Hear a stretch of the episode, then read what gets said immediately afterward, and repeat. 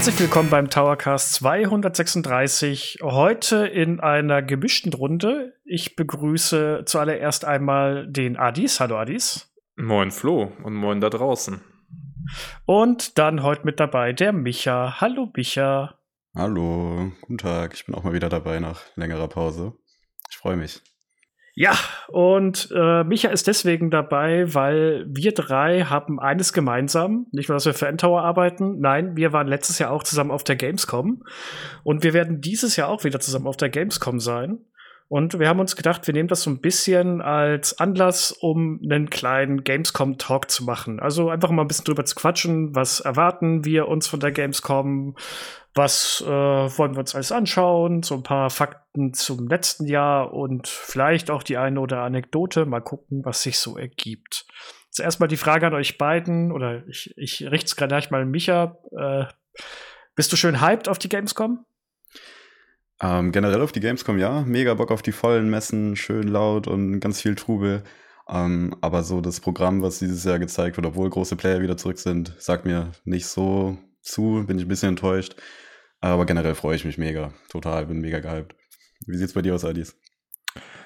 Äh, doch, ich, also mir gefällt es sehr gut. Ich, ich wunderte mich gerade, was, was erwartest du denn? also, äh, vielleicht von einigen größeren äh, ja, okay, PlayStation ist zum Beispiel nicht da, aber insgesamt war ich jetzt doch, nachdem es lange Zeit so aussah, als würden sich viele zurückhalten, doch überrascht. Wir haben ja doch ziemlich viele Stände und Ankündigungen. Nintendo ist da, Xbox ist da, Bandai Namco etc. Also ich glaube, das wird ganz gut besucht sein und ich habe Lust, auch wenn der ein oder andere große Aussteller fehlen wird. Also ich finde es zum Beispiel persönlich schade, dass THQ Nordic nicht dabei ist.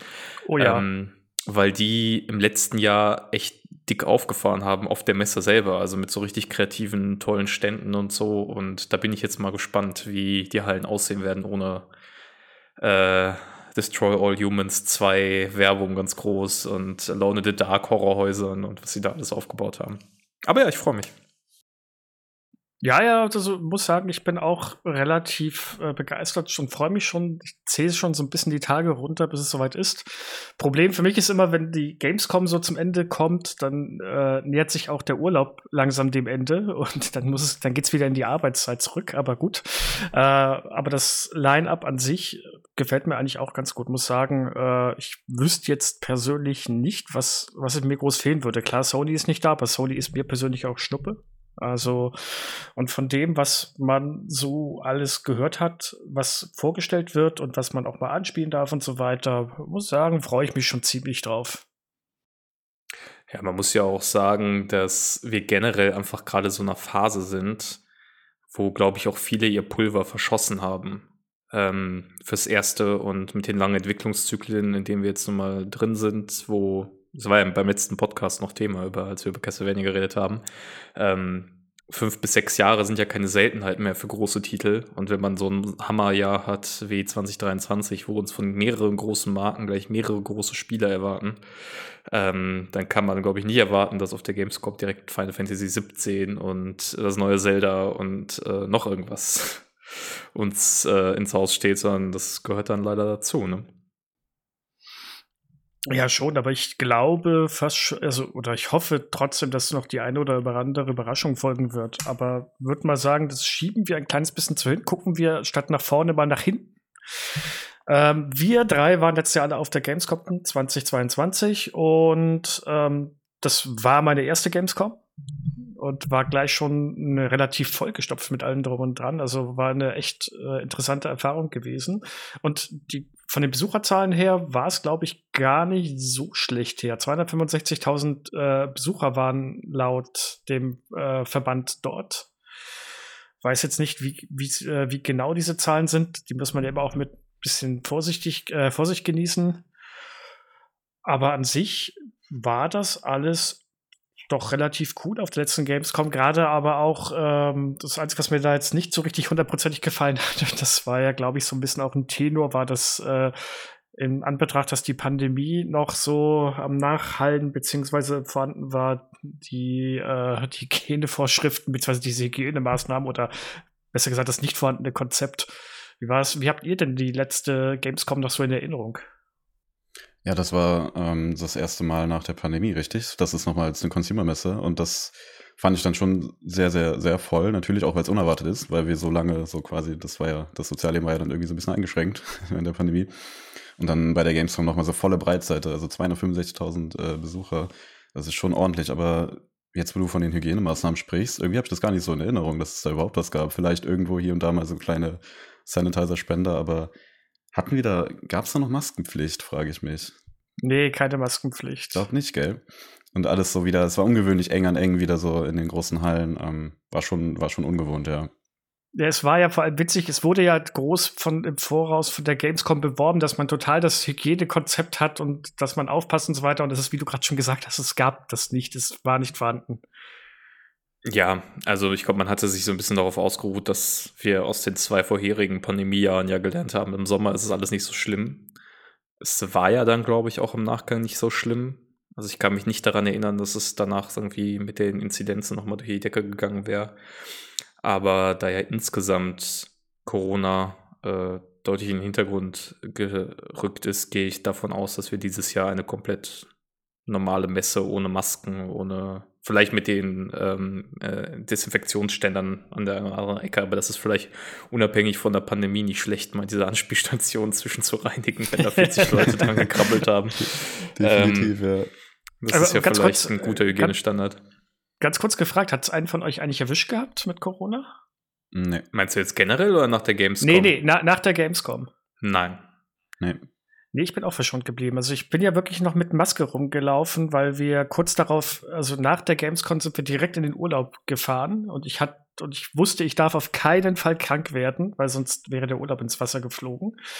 Äh, aber nee, ich bin da gut rausgekommen. Hab auch irgendwie niemanden, der dort war, äh, gehört, dass der es wirklich erwischt hat. Wobei im Endeffekt natürlich, wie bei so großen Massenveranstaltungen, den einen oder anderen hat es dann äh, laut offiziellen Meldungen dann halt auch trotzdem noch erwischt. Klar. Okay. Ähm, jetzt mal auf die ja, heutige, beziehungsweise die kommende Gamescom zu schauen. Das liest sich eigentlich gar nicht so schlecht. Also wir haben offiziell 41 Hersteller, Spiele- und Hardwarehersteller zusammengezählt und 13 weitere Aussteller. Also es sind so Medienhäuser und Non-Gaming, also zum Beispiel ähm, Crunchyroll, 9gag und so weiter und so fort. Und Daneben gibt es noch die Indie-Booth und die Indie-Area, die ja auch für jeden zugänglich sein wird, wo halt die kleinen Indie-Entwickler äh, ziemlich viel, also ihre Spiele vorstellen, Projekte vorstellen und dergleichen. Muss sagen, das war letztes Jahr eigentlich ziemlich cool. Also das äh, bin ich gerne hingegangen. Habe auch ein paar Spiele antesten dürfen, die ich echt, die komplett unter meinem Radar geflogen wären, wenn ich nicht da gewesen wäre. Und dann gibt es natürlich noch, also für Adis und mich wahrscheinlich äh, noch ein kleines Paradies, die Retro-Area. Ja, das ist immer nett. Ähm, was habe ich hier noch? Ich gehe jetzt hier gerade mal die Liste durch. Wir haben eine, gestern erst gelesen eine Bruttofläche von 230 Quadratkilometer. Das heißt, die Hallen werden wahrscheinlich wieder schön weit auseinander liegen und dergleichen, weil wir wieder viel laufen und die Füße werden einem am Abend wehtun kommt mir mega viel vor, irgendwie ist 230 das, Quadrat. Moment mal, das kann doch nicht sein. Bin ich doof? Das ist doch viel zu viel, oder? Ja, das habe ich mir auch gedacht, aber ich habe ich hab diese Zahl. Warte, ich gucke jetzt noch mal nach. Ich unterhaltet weiß, euch mal. auf jeden Fall mehr Fläche, ja. Unterhaltet euch, ja. unterhaltet euch mal kurz. Ich, ich gebe das mal kurz. Also, das 230 Quadratkilometer scheint mir irgendwie vielleicht ein Tippfehler zu sein oder so. Oder Nein, 200, 230.000 Quadrat, nee, Quadratmeter, nicht Quadratkilometer. Okay, 230.000 Quadratmeter. Aber nicht 230 Quadratkilometer. Ja, ja, das ist, das kam mir auch so unglaublich viel vor. Ich weiß nicht, was mich da geritten hat, dass ich da Kilometer aufgeschrieben habe. Weiß ich nicht, vielleicht kommt, kam dir das so vor letztes Jahr wie 230 Kilometer. Ey, aber das, das, das, aber das kam mir wirklich so vor, wenn du da von einem Termin zum anderen durch die Gänge gehetzt bist und von einer Halle zur anderen kommen musstest. Im Idealfall bist du noch im Pressezentrum irgendwie im Norden gesessen und musstest einmal komplett in den Süden der Messe rennen. Das war, also ich, ich habe am Ende der Gamescom letztes Jahr habe ich echt gemerkt, äh, wie es in den Füßen wehtut. Das war echt stressig. Und ich erinnere mich, ich habe irgendwie noch so einen ganzen Tag, wenn nicht sogar zwei Tage gebraucht, mich irgendwie zurechtzufinden, auch die Karten so richtig lesen zu können. Aber so später ähm, wusste man dann, in welcher Halle so die großen ja, Aussteller stehen. Aber ja, ich bin da voll bei dir. Also meine Füße haben da danach auch einfach nur gebrannt nach so einem Tag.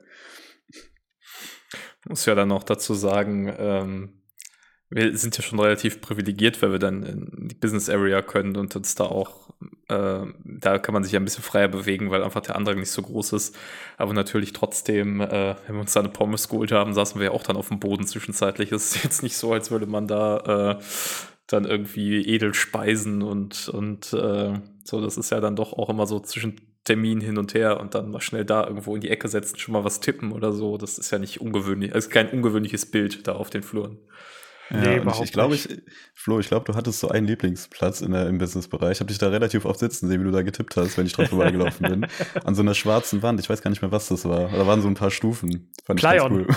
Der, der, ja, der Plyon-Pavillon äh, war das da. Ja, da konnte man sich ja, super hinsetzen stimmt. und noch nebenbei äh, schon mal die Vorschau und, und so weiter äh, tippen. Ja, das wird ja. auch wahrscheinlich diesmal wieder irgendwie so in dem Bereich sein. Ich muss aber auch sagen, was letztes Jahr noch erschwerend dazu äh, gekommen ist, war ja auch dadurch, dass es dass man versuchen wollte, das Ganze zu trennen, hat man ja auch die Leute irgendwann außenrum äh, geleitet, also aus der Messe raus und irgendwie in, einem, in einer riesigen Kurve. Das heißt, du musstest dann noch mal extra einen künstlichen Weg gehen und oh, das war so stressig. Und ich weiß noch, am allerersten Tag, also am allerersten Messetag, ich, äh, man kommt als Presse äh, ja ein bisschen eher rein. Also um neun Uhr durften wir ja am ersten Tag schon rein. Ähm, und ich glaube, mein allererster Termin war um 9.30 Uhr oder so und ich hatte keine Ahnung, wo ich, wo ich hin muss. Und ich bin dann da lang gegangen und irgendwann kriege ich einen Anruf, ja, wo bist du denn? Die warten auf dich. Ich habe keine Ahnung, wo ich bin. Und bin im Endeffekt um, um diesen Pavillon, wo ich rein muss, die ganze Zeit hin und her getigert und habe nicht gewusst, wo ich hin soll. Also das war schon, boah, dieses Jahr geht man da ein bisschen erfahrener und äh, hin und weiß auf jeden Fall schon mal, wo welche Halle ist. Das ist schon mal viel wert. Ja, das war bei mir ähnlich. Das war auch mein komplett erster Termin, auch als Redakteur da irgendwie. Ich bin auch relativ frisch äh, dabei, noch gar nicht so lange bei Antower. Da war ich bei, ähm, bei Don't Not mit äh, bei für Gerda A Flame of Winter, glaube ich, heißen die. Und da war ich super aufgeregt und habe den Pavillon nicht gefunden. Habe dann auch bei anderen benachbarten Pavillons so rumgefragt und irgendwie so, verdammt, wo ist denn hier so irgendwie D1.08 oder wie das hieß? Ähm, weil ich war super gestresst oder noch vor dem Interview noch schön nervös geworden und so. Das war. Aber lief dann gut, hat dann ab da nur noch Spaß gemacht. Hattest du eigentlich, hattest du eigentlich irgendeine, irgendeinen so Stressmoment, Adis? Oder ich glaube, bei dir lief das alles ganz smooth, ne? Äh, ja. ich war da relativ, also ich hatte irgendwie Glück. Meine Termine waren alle nicht so früh. Das heißt, ich konnte mich erst ein bisschen umsehen. Hatte immer ein bisschen Leerlauf letztes Jahr dazwischen. Dieses Jahr ist voller. Also dieses Jahr habe ich wenig Leerlauf dazwischen. Mhm. Sind Mittwoch und Donnerstag eigentlich komplett vollgepackt ähm, bei mir. Ähm, nö, aber insgesamt lief das mit äh, sich zurechtfinden und so dann doch ganz gut. Ich muss allerdings auch sagen, ich habe, glaube ich, einen relativ guten Orientierungssinn. Also ich finde mich relativ schnell zurecht. sagte er und das nächste in, in zwei Wochen finden wir ihn irgendwo in den Gängen umherwandernd. Ja, höchstens, weil ich dich suche, weil du mal wieder nicht weißt, wo du hin musst. mein, mein, persönlicher Betreuer, Adis. tut, okay, mir leid, also, tut mir leid, er ist schon wieder abgehauen. Sag ich da, wenn ich dich dahin bringe.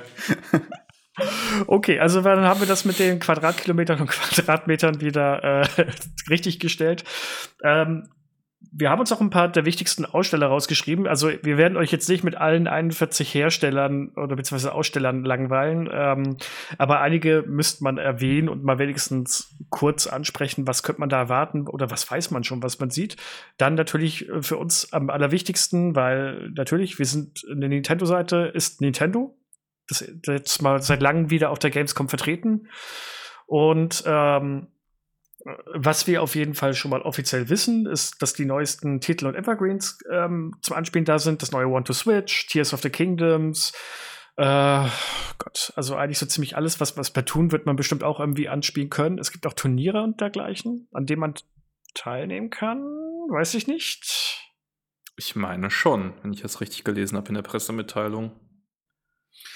Ja, und dann gibt es aber auch noch, und das finde ich interessant, ähm, auch externe Entwickler, die ihre Spiele am Nintendo-Stand zeigen. Und ähm, da sind eigentlich zwei Titel, die für mich persönlich hervorstechen. Also man erwähnt es jetzt, also ich erwähne es jetzt einfach mal der äh, Form halber. Fae Farm wird gezeigt. Dieses Stardew Valley. Oh, ja, also, Multiplayer, ja, Fokus, Mul ja, genau. Irgendwie. Was mich so irgendwie überhaupt nicht hinterm Ofen hervorlockt, aber gut. Aber dann Prince of Persia, The Lost Crown. Oh ja. Da habe ich mhm. mega Bock drauf. Also äh, da werde ich auch versuchen, mich mal an die Anspielstation zu stellen oder hinzukommen, wenn ich jetzt mal gerade eine kleine Lücke habe. Und das neue Star Ocean. Das ist auch so ein Titel, wo ich mir denke, oh, das wird mich jetzt schon deutlich interessieren. Also, ja. Ja, kann, kann ich nachvollziehen. Also insbesondere bei den äh, letzten. Ähm, also Fae Farm interessiert mich auch nicht die Bohne. Sag ich ganz ehrlich, ich weiß auch nicht, es muss irgendwo in den Weiten das als irgendwelche digitalen Getreidespeicher geben, wo diese ganzen Farming-Simulatoren irgendwie immer rausgeprügelt werden. Ich habe das Gefühl, wir kriegen jedes Jahr fünf neue. Ähm, ich finde, Prince of Persia sieht fantastisch aus. Ja. Also richtig, richtig ja. gut.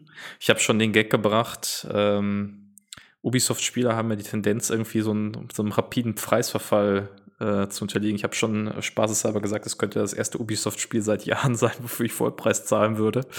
Ähm, und auch das Star Ocean Remake, weil Star Ocean 2 gemeinhin so als der beste Teil der Reihe gilt, macht mich auf jeden Fall an. Da bin ich mal gespannt, wie das auch auf der Switch umgesetzt ist. Und äh, der Look ist auf jeden Fall cool mit so einem Mix aus PS1-Grafik und Octopath Traveler-Stil. Das äh, sieht schon interessant aus. Genau, da gehe ich vollkommen mit. Prince of Persia würde ich auch gerne mal reinschauen, sofern, da, sofern ich da irgendwie drankomme. Und Star Ocean, die Reihe, habe ich noch gar nicht gespielt, das Original, habe mich aber irgendwie vom Look her äh, übers Remake gefreut, weil das auch, ist ja nicht rundenbasiert wie jetzt Octopath Traveler ähm, oder Triangle Strategy ist ja auch mehr, ja, dieses taktische. Es gibt ein aktives Kampfsystem bei dem Grafikstil. Ähm, das gab es das schon vorher, das wundert mich ein bisschen, weil das, ja, dieses 2D, 3D sieht super geil aus, ähm, aber ich frage mich, ob das sich vielleicht ein bisschen gegenseitig ausspielt, wenn das von der Tiefe und sowas ein bisschen schwieriger zu differenzieren ist. Ich glaube, die Star Ocean-Spiele hatten schon immer ein aktives Kampfsystem. Meines mhm. Wissens ist das bei den Klassikern der Reihe so ähnlich wie bei den Tales of Spielen. Du bewegst dich durch die Welt und wenn du einen Gegnerkontakt hast, dann wechselst du in so eine Arena und da wird dann in Echtzeit gekämpft. Ähm, ja, ich bin auch mal gespannt, wie das umgesetzt wird. Ich hoffe, das ist so das Einzige, wo ich ein bisschen Sorgen habe, dass die Performance auf der Switch gut wird ähm, weil sie das ja gleichzeitig auch für die PS5 rausbringen. Ich weiß gar nicht, ob es auch eine PC-Fassung geben wird, aber ähm, dadurch, dass es kein Switch-Exclusive ist, könnte ich mir vorstellen, dass sie vielleicht da weniger Leistungs, ähm, äh, Leistungsabstriche machen wollen mit Blick auf die PS5-Fassung, was dann wiederum dazu führen könnte, dass die Switch-Fassung vielleicht ein bisschen ruckelig wird. Aber ich bin mal gespannt. Also ich bin optimistisch, dass sie das gut umsetzen werden, weil bis jetzt liefen die ja alle sehr gut. Ja, bin auch sehr optimistisch. Freue mich sehr. Was auch noch bei Nintendo gezeigt wird, aber das, ist, das wird auch später bei einem anderen Stand gezeigt, ist Sonic Superstars. Ich glaube, das dürfte vor allem dich interessieren, Adis. Oh ja, das sieht auch schön aus. Ich weiß, ich weiß nicht, das ist so. Ich finde es geil, dass wir in so einer Zeit leben, in der 2D so ein krasses Comeback feiert. Also Prince of Persia, äh, Sonic Superstars, äh, Mario Bros. Wonder ist jetzt hier nicht angekündigt im Programm, aber ähm, das ist irgendwie total interessant, nachdem jahrelang alles nur auf 3D geschielt hat und man sich noch gefragt hat, als Metroid Dread rauskam, kann man überhaupt Vollpreisspiele für in 2D irgendwie rausbringen? Hast du jetzt so eine krasse Renaissance und das finde ich cool. Jetzt ist, was ich mir allerdings bei Sonic Superstars immer frage, ist, das hat ja, bringt, kommt ja mit einem Multiplayer-Koop und dergleichen daher. Ich kann mir nicht vorstellen, wie das funktionieren soll. Mit dem, mit dem Spielgeschwindigkeitsgefühl, äh, dass das immer aufbaut, dass die Sonic-Spiele immer aufbauen und das dann mit mehreren Spielern gleichzeitig, das muss doch, das muss doch in Chaos enden. Ja, wobei das ja auch so ein Klassiker ist, ne? Es gibt ja auch schon seit dem Mega Drive, dass du mit zumindest einem weiteren Spieler spielen kannst. Ich bin mal gespannt, wie sie das umsetzen, äh, mit, mit vier Player Koop. Muss man sich mal ansehen, kann ich, kann ich mir jetzt noch nicht, nicht viel drunter vorstellen. Meines, meiner Erinnerung nach war das bei den klassischen 2D-Sonic-Spielen dann oft so, dass du an bestimmten Stellen nur zu zweit weiter konntest.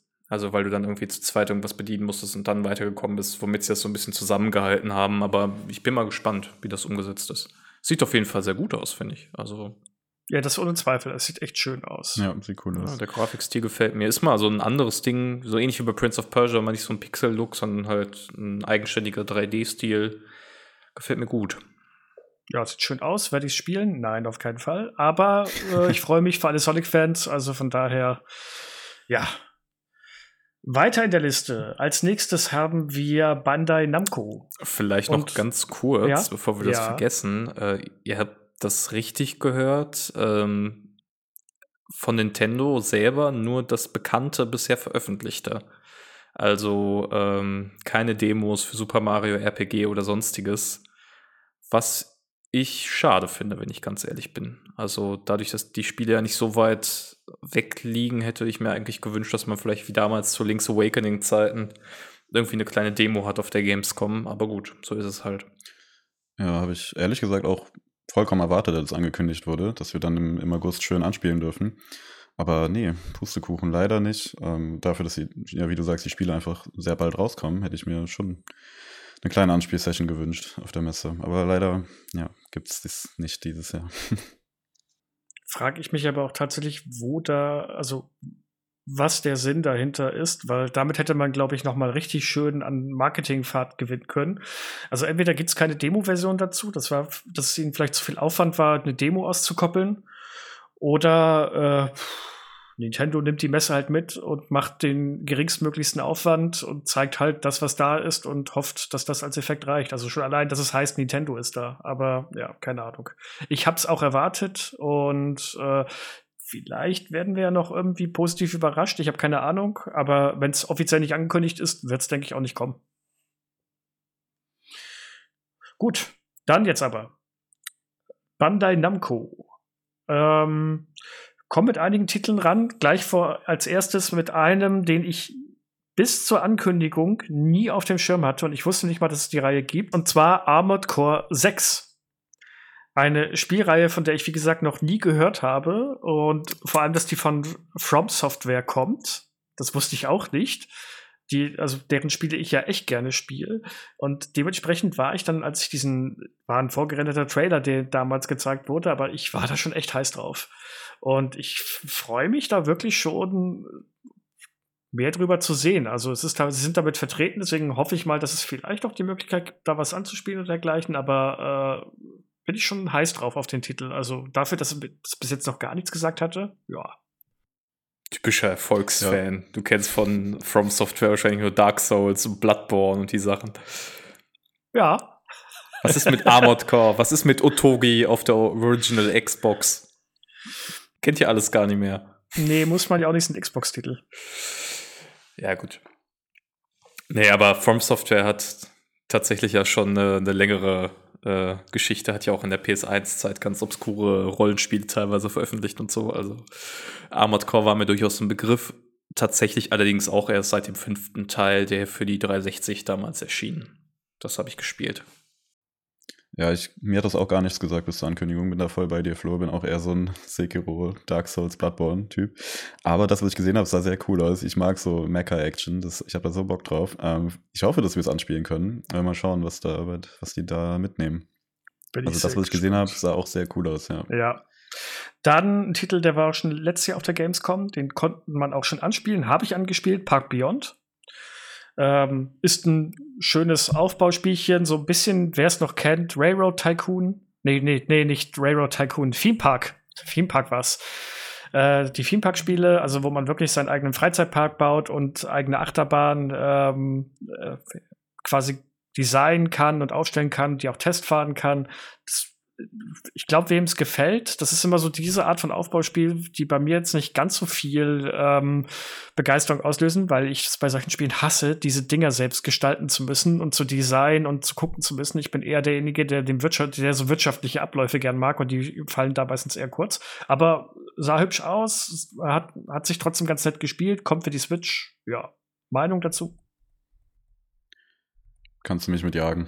Nee. Also ich mag auch eher so, wie du sagst, so wirtschaftliche Simulationen, aber so einen eigenen Park und meiner Kreativität einen freien Lauf lassen, äh, bin ich nicht so dabei. Also ich habe als Kind dieses ähm, Zoo Tycoon und das andere Theme Park Tycoon, wie das hieß, gespielt äh, auf dem Rechner, aber mittlerweile, nee, das reizt mich gar nicht mehr, leider. Ich bin da leider auch gar nicht drin in dem ganzen ähm, Aufbaustrategie-Ding, insbesondere weil es ja eher ein PC-Genre ist. Ich hatte das gar nicht auf dem Schirm, dass das Park Beyond auch für die Switch äh, erscheint. Aber hey, das hat einen Markt, ne? Ich meine, diese Aufbauspiele laufen ja eigentlich immer ganz gut und Insofern freut mich für die Leute, die da Interesse dran haben. Ähm, aber für mich persönlich ist es jetzt nichts. Ich glaube, früher hättest, hätte mich das noch echt begeistert. Ich habe das erste, also das Ur-Team-Park vom Bullfrog noch. Also wer das noch kennt, äh, ein ganz äh, legendärer Entwickler. Die haben auch die Dungeon Keeper-Spiele gemacht zum Beispiel. Aber gut, die kennt wahrscheinlich heutzutage auch fast keiner mehr, außer Leute aus unserer Generation. Ähm, das hat mich früher, glaube ich, echt begeistert, aber heute, nee, wie du schon gesagt hast, kann man mich damit nicht mehr hinterm Ofen hervorlocken. Genauso wenig wie mit dem nächsten Spiel, Tekken 8. Ich habe, glaube ich, in meinem Leben je, immer wieder mal in Tekken reingespielt und festgestellt, ich bin zu blöd dafür. Also für, die für solche äh, Prügler, beziehungsweise, ja, das, ich, ich kann das einfach nicht, ich bin zu schlecht. Ich bin einer von den Typen, die die ganze Zeit auf eine Taste drücken und dich versuchen, in die Ecke zu drängen und dann immer den, den nach unten Kick machen, bis du Ich wollte gerade sagen, der berühmte kleine Bruder-Trick, einfach so nach unten und dann die ganze Zeit treten. Ja, genau, das bin ich.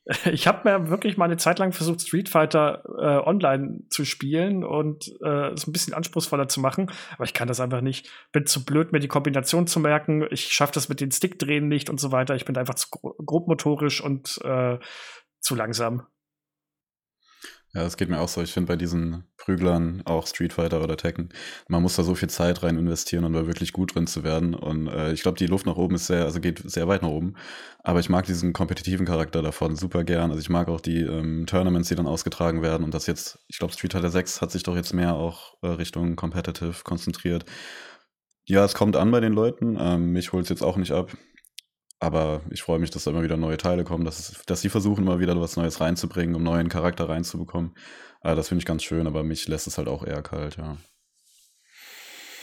Ich habe da äh, zwar Interesse dran, aber es ist ein bisschen wie bei euch. Ne? Also das, der, die Zeit fehlt, um sich da so voll reinzuarbeiten. Und ähm, das ist ja dann teilweise auch so spezialisiert. Also nicht nur bei Tekken, sondern Street Fighter hast du gerade genannt, Guilty Gear ähm, die ganzen Fighting-Serien. Ähm, da muss man, glaube ich, auch einfach sehr, sehr committed sein, um dann da über einen längeren Zeitraum am Ball zu bleiben. Aber es ist ja cool, dass es wieder ein gewisses Revival erlebt hat. Ich erinnere mich noch daran, bei Street Fighter V, da sind sie ja an der Finanzierung gescheitert von in, bei Capcom intern und mussten dann irgendwie mit Sony so einen Exklusivdeal aushandeln, damit das Spiel überhaupt erscheint. Ähm, und Street Fighter 6 scheint sich ja jetzt sehr, sehr gut zu verkaufen und gut angenommen zu werden. Also freut mich für die, die Fanbase, dass es da so ein äh, gutes Comeback gefeiert hat und es wird bestimmt cool aussehen. Also ich finde, diese Fighting Games sind ja neben Rennspielen auch immer ein schöner technischer Showcase ähm, zu dem, was man so machen kann. Ja, und dann habe ich mir jetzt noch als letztes rausgeschrieben, weil ich weil es mal ein bisschen was Frischeres ist und keine bekannte Serie, ist äh, Sandland. Das ist die Videospielumsetzung von einem Anime von, und jetzt, ich, ich kann es nur falsch machen, ähm, Akira Toriyama war es, glaube ich, ne? Der, der Schöpfer von Dragon Ball. Das hat vom Trailer her jetzt noch nicht wirklich so viel ausgesagt, fand ich. Das ist eine Wüstenwelt, in der Dämonen und Menschen zusammenleben und man selbst spielt, glaube ich, einen Dämon und äh, wirkte so ein bisschen äh, Dragon Quest-esque. Mhm. Kann ich aber jetzt ehrlich gesagt noch nicht wirklich äh, sagen. Also. was es ist. Genau, also, was, als Rollenspiel gelistet, aber ich habe keine Ahnung, was uns da erwartet. Und, soweit, soweit ich das in Erinnerung habe, man kann da Panzer fahren, oder? Ist das der Trailer mit dem Panzer gewesen? Ja, ja, ja, stimmt. Ja, das war der Panzer. Richtig, jetzt wo du sagst, kommen die Bilder Super langsam. Super skurril. Wieder. Also ich Aber keine Ahnung, was Gameplay ist und so. Keine Ahnung. Also ich werde es mir definitiv anschauen, weil äh, ich, ich mag den Stil. Also ich, was der gute Herr Toriyama da macht, finde ich immer äh, echt hübsch, äh, hübsch und äh, Dragon Quest hat mir ja auch gefallen, ist ja, ist ja auch von ihm quasi inspiriert, beziehungsweise von seinem Artstyle. Und äh, ja, wenn es möglich ist, auf jeden Fall mal einen Blick drauf werfen. Ich finde das irgendwie interessant. Also Bandai Namco hat ja tatsächlich ein, ähm, nicht ein Alleinstellungsmerkmal, aber doch irgendwie so Fuß gefasst mit diesen Anime-Rollenspielen. Also die Tales of Spiele gehen stark in die Richtung mittlerweile und verschiedene andere Reihen, die sie, ähm, die sie haben. Und ich fand es dann allerdings interessant, dass sie sich für das neueste Projekt ein Anime von vor 20 Jahren, glaube ich, rausgesucht haben. Ich glaube, Sandland ist ziemlich alt. Es war mhm. Anfang der 2000er, dass das mal ähm, ausgestrahlt wurde. Und ich glaube auch nur in Japan, wenn ich mich das jetzt, äh, wenn meine Erinnerung mich gerade nicht täuscht. Das heißt irgendwie sehr skurril, aber scheint ein Herzensprojekt äh, von Toriyama selber zu sein. Insofern bin ich mal gespannt, was das wird. Also wenn es die Möglichkeit gibt, würde ich mir das auf jeden Fall mal anschauen. Gut, noch was zu Bandai Namco von euch. Ich finde Bandai Namco ist so ein Publisher, den viele nicht auf dem Schirm haben, weil sie die Marken gar nicht so konkret mit Bandai Namco verbinden, aber die liefern eigentlich immer konstant ab. Die haben ja. immer ein ganz gutes Niveau. Entweder als Publishing-Haus von jemand anderem oder mit den Eigenproduktionen. Und es gibt jetzt wenige, keine Ahnung, anders als bei, bei Sega oder Square Enix oder so, wo man das Gefühl hat, es gibt so eingeschworene Fangemeinden. Gibt es bei Bandai irgendwie weniger, habe ich das Gefühl. Vielleicht liegt es auch an der Bandbreite, aber die haben eigentlich immer ein, ein, gutes Level, so von dem sie aus arbeiten. Deswegen bin ich da eigentlich immer ganz interessiert dran zu sehen, was die so im Portfolio haben. Ja, die One-Piece-Spiele waren ja auch von Bandai Namco. Also von daher, die, die haben irgendwie so ein kleines Händchen dafür zu wissen, okay, wie müssen wir uns ausstellen, damit wir gut die Verkäufe kriegen, die wir wollen. Gut, kommen wir zum wahrscheinlich größten, wage ich mal zu behaupten, Aussteller in Sachen Programm und sonst was, nämlich Microsoft, Schrägstrich Xbox. Und da habe ich jetzt wirklich nur ein paar Sachen rausgeschrieben, äh, weil die, da ist einiges geboten.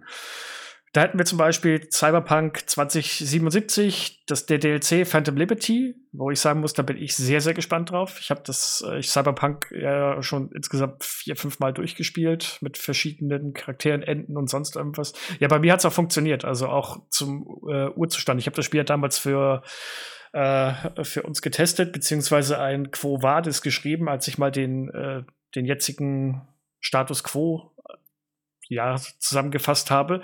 Aber äh, ich habe das komplett ohne größere Probleme durchspielen können und hatte auch echt Spaß mit dem Spiel. Ich habe es äh, vor zwei Wochen tatsächlich beendet, also die Hauptstory. Ähm, relativ schnell. Ich habe relativ wenige Nebenquests gemacht, wollte jetzt nebenbei mal so ein bisschen noch Nebenquests machen, die Welt erkunden, was ich da super toll fand. Ich bin wahrscheinlich ein paar Jahre zu spät, aber wie gut die, also auf mich wirkt dass die Welt so mega schön lebt und sowas. Ähm, aber von dem DLC habe ich jetzt noch gar keine Ahnung. Vielleicht schaue ich auch mal rein, ähm, aber so jetzt bin ich jetzt nicht so extrem hyped. Ähm, was, was hat der DLC denn im Petto, Flo? Weißt du das? Ähm, ja, klar, eine neue Geschichte. Ähm, das ist eigentlich schon wieder der Hauptpunkt, weswegen ich es gerne spielen möchte, weil ähm, ich finde die City Project Red Spiele in Sachen Erzählung halt immer echt gut. Und ich habe auch versucht, mich so wenig wie möglich im Voraus schlau zu machen, weil das ist so eine der Sachen, äh, wo ich möglichst unvoreingenommen und ohne groß zu viel Wissen reingehen möchte. Ich weiß nur, dass es anscheinend darum geht, dass du die Präsidentin der neuen Vereinigten Staaten von Amerika aus einem, äh, aus einem ja, Slum oder Problemviertel von Night City rausholen musst. Und natürlich geht es dann auch wieder darum, äh, ja, kann die dir dabei helfen, äh, deine, mit deiner Situation klarzukommen, mit der du im Hauptspiel konfrontiert bist und so weiter und so fort, weil das ganze Spiel ja während der Haupthandlung, äh, ja, ich muss sagen, ich bin ich halt, glaube ich, gehe ich ein bisschen äh, naiv und blauäugig rein, aber ich vertraue da CD Projekt Red, dass die ein gutes, zumindest erzählerisch gutes Spiel abliefern werden. Dieses Mal. Wobei man fairerweise sagen muss, ich glaube, sie haben einfach den, aber das ist ja sowas, was sich durch diese ganze Konsolengeneration durchzieht. Sie haben ja einfach den Kardinalfehler gemacht, diese alten Maschinen noch mitzuziehen und ähm, dann irgendwie Hardware von 2013 noch bedienen zu wollen und also ich habe auch wirklich, äh, es geht jetzt ein bisschen vom Thema ab, aber ich war ein bisschen entsetzt, als ich diese Nachrichtenmeldung gelesen habe. Äh, EA will Star Wars Jedi Survivor jetzt irgendwie auf Xbox One und PS4 bringen, wo ich mir einfach denke, ja. lass die Dinger doch mal sterben, ey. Ihr kriegt das nicht hin. Die Ko also ich finde das auch teilweise echt unverschämt, dass man irgendwie so Spiele auf den Markt wirft. Ich meine, Micha, du und Kim habt da ja eine ganze Folge darüber gemacht, dass man irgendwie Spiele auf den Markt wirft, die keinen stabilen Performance-Modus haben, ruckelig laufen, auf viel potentere Hardware und dann zu sagen, na, wir portieren das jetzt nochmal auf die alten äh, Generationen zurück. Also, insofern finde ich das absolut richtig, dass äh, CD Projekt Red hier gesagt hat, ne, dieser DLC ist nur noch für PC und die Current-Gen-Konsolen. Fertig. das Star Wars-Ding, das kann auch, also es tut mir leid, das kann ja nur in die Hose gehen. Die PC-Version ist immer noch nicht gefixt, also dass es überall läuft. Äh, das kann nur, das können die nur an die Wand fahren. Also ich weiß nicht, was sie sich dabei denken. Das kann ich dir sagen, schneller Cash Grab. Ja. Also das ist hundertprozentig einfach noch Geld mitnehmen. Äh, für, die, für diejenigen, die keine Current-Gen-Konsole zu Hause stehen haben und sich denken, oh, aber ich möchte auch gerne den neuesten Star Wars-Teil spielen. Und ich glaube, das haben sie vorher nicht gemacht, weil sie nicht sicher waren, wie gut sich der verkaufen wird. Und das war ja doch schon relativ ein kleiner Achtungserfolg jetzt der zweite Teil immer noch und jetzt kann man das halt so mitnehmen. Also von da wundern tut mich das gar nicht. Ich bin da ganz bei Addis, ich finde es schon fast eine Unverschämtheit und äh, nicht wirklich gut, aber pff, jetzt zu sagen, oh nein, wie, wieso machen die das bloß? Äh, nee. Ja, ich meine, man kann eins und eins zusammenzählen, aber es ist einfach so, ich meine, das ist, ich finde das also noch krasser, wenn man, ich meine, gut, im Nintendo-Kosmos reden wir ja über eine klassische Nachfolgekonsole. Aber wenn du überlegst, dass jetzt schon gerüchterweise irgendwelche Pro-Modelle von diesen Konsolen draußen äh, in Arbeit sind, wo ich mir einfach denke, gibt es überhaupt Spiele, die die jetzige Leistungsfähigkeit der Current-Gen-Konsolen irgendwie ausreizen, wo ich jetzt sage, ich brauche ein Pro-Modell? Nee, glaube ich nicht, dass es das gibt. Wobei, ja, puh. Nee, also da, da, da reizt noch gar nichts so richtig aus, aber Pro verkauft sich halt wieder gut. Ja, vielleicht werde ich auch veralt. der, Markt, der Markt regelt das, Adis, der Markt regelt das. Äh, das ist ja die, ist ja der Standardspruch von, vom Kapitalismus. Äh, das Problem ist, der Markt regelt das insofern, dass sobald eine Pro angekündigt wird, die innerhalb von Sekunden ausverkauft sein wird und äh, Sony und Co. sich denken, ja, alles richtig gemacht. Aber gut, wie schon gesagt, das ist eine etwas andere Geschichte und geht gerade äh, vom eigentlichen Thema weg, aber ich bin da ganz bei euch beiden. Ähm, ein weiterer Titel, über, bei dem ich mich so dermaßen gefreut habe, dass er gezeigt wird, ist ähm, Stalker 2.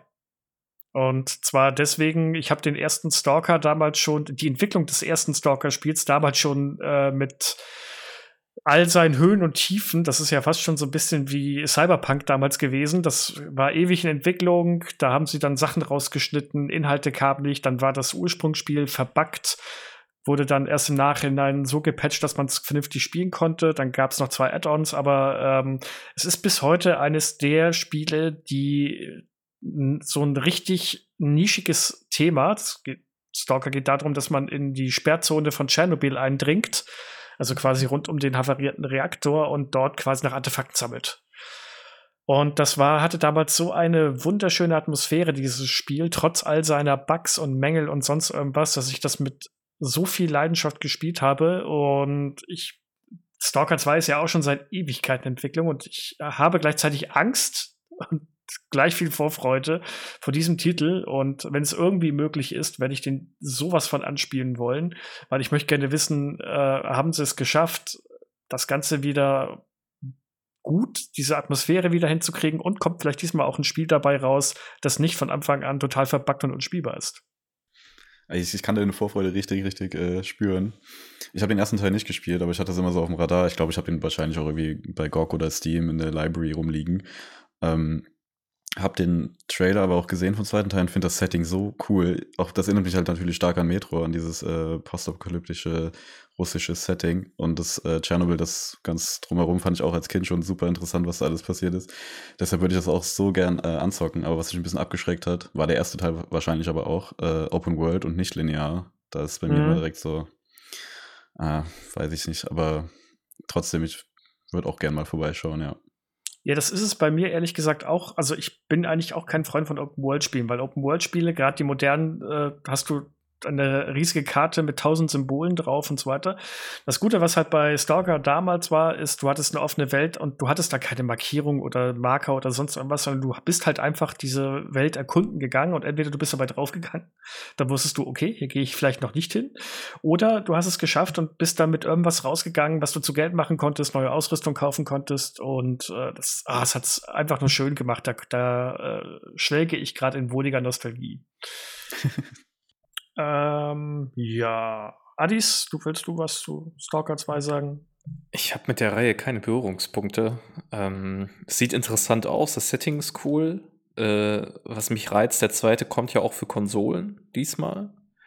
Ähm, also zumindest für die Xbox, glaube ich, ein Xbox äh, Exclusive, also ein zeitexklusives Ding. Ähm, insofern interessiert mich das schon, mir das mal anzuschauen. Ähm, und natürlich ein bisschen der Hintergrund, das Studio sitzt ja in der Ukraine. Insofern ja auch sehr beeindruckend, dass sie das Projekt irgendwie immer noch weiter verfolgen und ja. so aktuell äh, in den aktuellen Zeiten. Insofern habe ich da viel Sympathie und Interesse dran, aber ich kann einfach wenig dazu sagen, weil ich erinnere mich noch daran, dass die Stalker-Spiele einfach auf dem PC immer so ein Riesending war. Ich aber nie der riesige PC-Spieler war, abseits von ein paar Strategiespielen. Deswegen. Und ich finde, was man noch, was man noch erwähnen müsste, es kommt halt Day One in den Game Pass. Also man kann reinschauen, so oder so. Naja. Äh, noch dieses Jahr. Ja, stimmt, richtig. Das, das, das ist auch ein super Pluspunkt. Ja, auf jeden Fall. Freue ich mich auch schon. Aber ich glaube, es ist nicht sicher, dass es dieses Jahr kommt, ne? Man nee. dachte ja, es kommt auf dem Micro, also man dachte, der Xbox Showcase Ach, wird echt? das vielleicht ankündigen. Ja, steht noch 2023. Das wäre vielleicht eine Überraschungsankündigung für die Opening Night Live, jetzt wo ich so oh. drüber nachdenke. Release Date für Stalker 2. Ich glaube, es richtet sich ja auch mehr, das heißt, es richtet sich mehr an europäisches Publikum, aber dadurch, dass es ein europäisches Team ist, ist eine europäische Zuseherschaft mit Sicherheit auch interessiert. Würde ich auch sagen. Ja, klingt äh, schlüssig, ja. Gut, dann als nächstes in der Liste kann man, glaube ich, sehr schnell abfrühstücken. Ähm, aber ich habe es draufgenommen, weil es ein bekannter Name ist, ist Dungeons 4. Wer es nicht kennt, Dungeons ist ein Aufbauspiel, wo man quasi den Bösewicht spielt und für seine Anhängerschaft, Monster, Kobolde, Dämonen, was auch immer, hast du nicht gesehen, einen Dungeon ausbaut, sie trainiert, dafür sorgt, dass sie zufrieden sind und dann kämpft man gegen Helden. Das ist so das typische Dungeon Keeper Prinzip und ist auch, glaube ich, ganz gut umgesetzt. Ich habe die Dungeons-Spiele äh, immer links liegen lassen, weil den, der erste Teil hat mir nicht ganz so gefallen gehabt. Da habe ich mal reingespielt. Und dann bin ich lieber beim Original damals geblieben. Egal wie alt das mittlerweile ist. Äh, Gab es Dungeons auf der Switch? Sagt mir, sagt mir gar nichts, wenn ich ehrlich bin. Nee, nee, da gab es ja, keine, Kons da gab, da gab's keine Konsolenversion davon. Ähm, gut, dann gehen wir gleich weiter. Auch ein Spiel, das wahrscheinlich nicht für die Switch kommen wird, was aber für PC und Konsolen kommen wird, ist Immortals of Aveum. Ähm, wer, die Summer, wer das Summer Games Fest gesehen hat, der wird sich da vielleicht dran erinnern. Das ist, also jetzt mit meinen eigenen Worten, einer der generischsten Fantasy-Shooter, äh, die ich je gesehen habe. Die wirklich, man konnte das Fantasy-Bullshit-Bingo spielen äh, und man hat alles im Trailer gehabt. Von äh, Bösewichten, die so Evil Knievel-mäßig sind, äh, ihren Plan erstmal laut aussprechen. Natürlich die Finstergrinser, Bösewichte, ein äh, riesige fliegende äh, Konstruktion, auf dem man raufturnen konnte, äh, Fernkampf, Magieangriffe und dergleichen. Also jada, jada, jada. Also es sah, es sah so absolut langweilig und generisch aus. Ich habe es jetzt reingenommen, weil es von Electronic Arts kommt, aber äh, pff. habt ihr euch das angeschaut, den Trailer dazu damals? Ich habe gestern tatsächlich nochmal reingeschaut als Vorbereitung und ähm, das ist von den Leuten, die, also die an Call of Duty und Dead Space mitgearbeitet haben, was sich ja prinzipiell eigentlich erstmal ganz interessant anhört. Aber ich fand den Trailer jetzt gar nicht mal so schlimm eigentlich. Also klar, das ist alles total ähm, generisch und so, aber ich, wenn es ein gutes Singleplayer-Abenteuer wird, was so 10, 13 Stunden geht, dann bin ich dafür echt zu haben eigentlich. So dieses bisschen Platforming war auch drin, was wir so aus Doom kennen, vor allem aus dem zweiten Teil. Äh, mit ein bisschen, keine Ahnung, Magie. Ich fand das eigentlich so nebenbei mal mitnehmen. Ähm, ganz interessant. Ja, aber du hast da gerade schon das Problematische gesagt. Das sind die Entwickler von Call of Duty. Und jetzt hast du gerade gesagt, eine gute Geschichte. Die ehemaligen. Ja, haben, äh, ja, okay, dann sind es die ehemaligen Entwickler, die haben damals schon scheiße Geschichten geschrieben. Modern Warfare war okay. Ja, aber das war das Einzige. Also, das war wirklich das Einzige, was mich dann ja. noch damals überrascht hat. Aber ich bin so ein bisschen irritiert gewesen, weil du jetzt meinst, das ist so ein typischer Fantasy-Shooter. Wie viele Fantasy-Shooter gibt's denn? Also als PC-Spieler hast du schon ein paar erlebt. Ja, gut. Da hast du ein paar, aber das ist doch auch irgendwie gefühlt zehn Jahre her, oder? Dass die mal groß waren. Ja. Also, dass du wirklich mit Zauberei um dich schießt in so einer First-Person-Perspektive, das ist ja eigentlich so wie bei den Dark Messiah-Spielen früher oder so. Ja, aber es ist halt im Endeffekt ist es, du könntest auch die, die Magie mit, äh, mit Pistolen äh, austauschen. Also, das ich meinte mit generisch eher, es ist einfach ein 0815 Action-Shooter-Spiel mit ein bisschen auf ein Sci-Fi-Setting umgemünzt. Also, das hat, ja. Also, mich hat es überhaupt nicht hinterm, äh, hinterm Ofen hervorgelockt. Das spricht mich jetzt persönlich auch nicht so an, dass ich dafür Geld ausgeben würde, aber ich sehe es ein bisschen wie Micha. Also wenn es irgendwann mal vielleicht äh, EA Play-mäßig im Game Pass landet oder so, wäre ich da durchaus nicht abgeneigt, mir mal die Kampagne zu geben. Aber ja, ähm, ich fand tatsächlich, dass es von der Grundidee interessant ist, weil wie gesagt, ich habe schon seit Ewigkeiten keinen richtigen Fantasy-Shooter mehr gesehen oder gespielt. Insofern. Ja, das ist auch interessant. Da sind auch letztes Jahr bei der Gamescom halt auch mehrere angekündigt worden, welche, die ich mir auch angeguckt habe, zum Beispiel äh, Flintlock zum, war das unter anderem. Und die sahen halt alle irgendwie viel frischer und äh, origineller aus. Vielleicht ist es auch einfach mein persönlicher Blick darauf, weil da, da kommen jetzt in nächster Zeit einige oder in den nächsten Jahren, die so nach und nach angekündigt wurden und die wirkten alle irgendwie viel runder und stimmiger. Aber gut. Muss ja. ja. Also das ist aber auch ein, das, das, Debüt des Studios, also das Ascendant Studio. Ähm, vielleicht haben sie irgendwie eine Überraschung auf Lager. Mal schauen. Wir, wir werden es rausfinden. Dann habe ich jetzt als letzten Titel neben den und viele Bär noch Mortal Kombat 1. Ja, reizt mich nicht so, ehrlich gesagt. Auch die Neuerungen, die sie reinbringen wollen, ja, es wird seine Fanbase haben, aber mich holt es nicht ab. Ich war absolut irritiert davon, als ich herausgefunden habe, wie riesig Mortal Kombat ist. Das ist ja gigantisch groß. Das stellt ja jedes andere Fighting Game quasi in den Schatten. Ja. Was so die Aufrufe auf YouTube und so angeht. Und da dachte ich mir so, what? Nur wegen der Fatalities? Oder was, was gucken die Leute sich da an? schon die Spiele damals haben ja äh, durch ihre Brutalität eigentlich im Endeffekt war das, das war der war der Verkaufsgrund schlechthin. Die Super Nintendo-Version hat sich ja so dermaßen schlecht verkauft, weil das Blut rausgenommen worden ist. Weil Nintendo das nicht auf ihren Konsolen wollte. Und dann hat keiner die Super Nintendo-Version gekauft. Stattdessen haben alle zur Sega-Version gegriffen. Also das, die Brutalität ist halt das Markenzeichen für Mortal Kombat schlechthin. Ich fand das als Jugendlicher noch richtig toll, so, boah, es ist ja richtig brutal. Und als das erste Mortal Kombat mit diesen äh, X-Ray äh, Bildern kam, dachte ich auch noch, hu, hu, hu, hu. Aber es ist so ausgelutscht, es ist, es ist so übertrieben brutal, dass das mittlerweile eher schon ins Komödiantische für mich geht, dass ich das, dass ich mir einfach noch denke, okay, ja, wie wollt ihr das noch toppen? Noch brutaler und noch blutiger und obskurer kann man das ja eigentlich gar nicht machen. Also, bin da eigentlich auch bei Micha. Mich interessiert das eigentlich so gar nicht mehr. Es ist total ausgelutscht für mich. Aber das ist doch auch, also es ist doch nicht, das muss ja komödiantisch gemeint sein. Also es ist ja so dermaßen überzogen, wenn einem die Wirbelsäule rausreißt und dann irgendwie in den Hals stopfst oder so. Ähm, das ist ja bescheuert. Das ist ja wie Tele 5 äh, nachts irgendwie. keine Ahnung, es ist dieses Blätterfilm, wo du einfach denkst, das ist doch einfach nur Gaga. Das ist doch nicht, das ist schockierend. Wahrscheinlich ist das das Erfolgsrezept. Das ist so bescheuert, dass es nicht schockiert, tatsächlich, im wahrsten Sinne des Wortes. Ähm, sondern einfach nur so, eine, so einen Bruch hat zwischen dem, was du eigentlich siehst und der komödiantischen Ebene. Und deswegen denkt man sich ganz halt nur so, ah ja, es ist halt Mortal Kombat. Und nicht, oh mein Gott, was passiert denn da? Ja, was noch, was noch anscheinend, ähm, habe ich mir sagen lassen, ein ganz großer Verkaufsseller ist für die modernen Mortal Kombat sind halt die ganzen Gastcharaktere. Dass man mal das Alien äh, spielen kann, äh, Freddy aus äh, hier El Nightmare und Elm Street und so weiter und so fort. Also, das ist Dutzende von äh, berühmten Film- und Spielcharaktere gibt, die da auftauchen und mit denen man ja quasi auch kämpfen kann. Aber das scheint wie also sorry. Das hat Soul Calibur auch schon gemacht und zwar geiler. da konnte ich noch Yoda spielen. Ja, und auf der PlayStation gab es Darth Vader. Was war wohl ja, besser? Ja, ja hä, natürlich die Xbox-Fassung mit Yoda. Was? hä? Hey, GameCube hatte doch Link. Also, da wollen wir doch mal drüber sprechen. Ja, okay, aber das war nicht der gleiche Teil, glaube ich, ne? Nee, nee, nee. nee. Wahrscheinlich nicht, der oder? Nachfolger. Und, ich habe jetzt gerade so Calibur ja. 4 im Kopf. Und wir bleiben, so. wir bleiben dabei. Wir, wir haben Yoda, Link und Darth Vader. Also mal hallo. Wir haben einen grünen Flummi, wir haben äh, einen Jungen, der sich grün angezogen hat, und wir haben einen großen schwarzen Asthmatiker mit einem roten Lichtschwert. Also komm. Muss man. Und ich glaube, Killer Instinct 2 hat Arbiter aus Halo. Muss man auch mal nebenbei sagen. Ist aber nicht so interessant wie Yoda und äh, Darth Vader. Stimmt, Wer? Killer Instinct gibt es ja auch noch. Ja. ah, bitte. Also bitte. ja, Laser, äh, der, der, hat dieses äh, Plasmaschwert. Ist auch cool.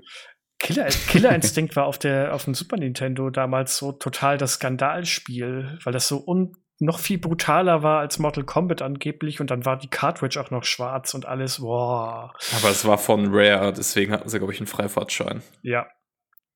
Und war, ja, in, Deutsch, ja, war in Deutschland indiziert, oder?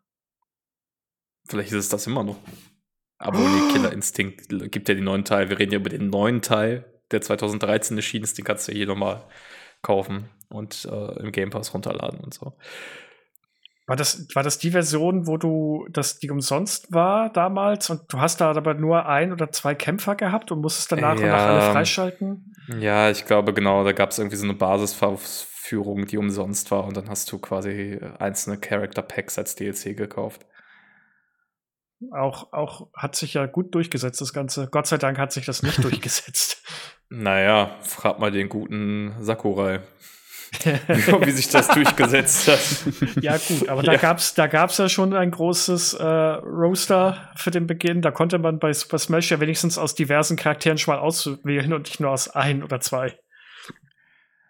Ich war völlig entsetzt, als sie bei Super Smash Bros. den letzten Charakter angekündigt haben, und zwar Sora. Und alle haben so mega gefeiert. Ich dachte so, Pampersmann aus Kingdom Hearts? Ernsthaft? Den wollte ich spielen? was ist denn mit, was ist denn mit dem Master Chief oder den tausend anderen Charakteren, die halt cool gewesen wären? Stattdessen holen sie Kingdom Hearts rein. Das ich, überbewertetste Franchise, das es jemals gegeben hat. Ich habe immer noch auf den Team Marine gehofft. I woke up and chose violence, sag ich dann. Wahrscheinlich werde ich gleich rausgeschmissen. Wenn Felix das hört. Ach nee, war der Sora-Fan? Ich glaube, Crispin war. Äh, oh, oh. Liebe Grüße an unseren Redaktionsleiter. Ich glaube, der war Kingdom Hearts-Fan. Oh, oh, oh, oh. Okay, schnell weiter. Ähm, zum nächsten Aussteller, der, glaube ich, nichts selbst vorstellt. Ja, ich glaube, ich, ich, ja, ich ja, habe ja, noch ein Spiel oh, oh, oh. bei der Xbox. Ja. Äh, nämlich das Dragon Quest äh, Adventure of Die, Infinity Thrash. Das kommt ja auch für die Switch. Und das ähm, finde ich auch, finde ich ist erwähnenswert, weil das am 28. September schon rauskommt. Äh, einfach Dragon Quest-Reihe, Action-Rollenspiel, aktives Kampfsystem. Ich fand das auch ganz cool aus. Ach, zeigen, zeigen Sie das beim Xbox-Stand? Ja. Das ist ja cool. Ähm, Hatte ich auch nicht auf ich der Ich weiß nicht, was untergegangen ist. Da habe ich gedacht, das will ich mir auf jeden Fall mal anschauen. Das, la äh, das war bei Xbox gelistet, genau, bei ähm, Games Wirtschaft. Ah. Das ist ja cool. Okay. Ja, äh, ja, Square Enix und Xbox mögen sich offensichtlich wieder ein bisschen mehr. Erst Final Fantasy XIV, jetzt das. Jetzt kommt vielleicht noch das Final Fantasy VII Remake. Ach, halt, stopp, das brauchst du ja gar nicht mehr auf der Xbox.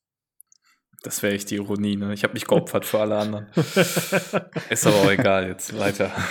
Ja, kommen wir zu Sega. Sega, die zwar vertreten sind, aber deren Spiele man an allen anderen Ständen anspielen kann. Also Sonic Superstars hatten wir ja schon gesagt, bei Xbox Nintendo spielbar und da gibt es auch Persona 5 Taktika. Das ist auf dem Microsoft-Stand. Ich meine ja. Das scheint ja auch Day One im Game Pass. Ja.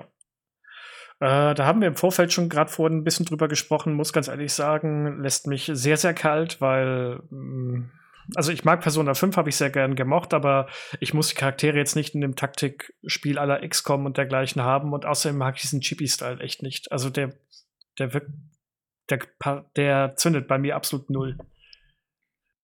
Ich fand den Style beim ersten Mal so ein bisschen weird. Dann habe ich es mir nochmal angeguckt, dann fand ich es eigentlich ganz okay. Ich glaube, das wird ein schönes Switch-Spiel. Ich weiß nicht, ob das so auf einem großen Bildschirm jetzt super gut rüberkommt, aber so auf einem Handheld ähm, wo man auch mal schnell eine Runde spielen kann. Das wird, glaube ich, cool. Also ich habe da schon Lust drauf. Vor allem, weil ich ja Persona 5 dieses Jahr endlich mal nachgeholt habe im Frühjahr. Und äh, da jetzt eigentlich mehr von dem Universum ganz gut gebrauchen kann. Und ja, wäre gut. Micha, Meinung? Absolut keine Berührungspunkte. Weder zu Persona noch zum Genre. Ist so. Das du nie Persona, Persona unbedingt nachholen. Nee, ich habe alle JRPGs, nicht alle, aber sehr, sehr, sehr viele, aber Persona, weil das die Länge. Ich habe ja Flo's Odyssey mitbekommen, live quasi fast.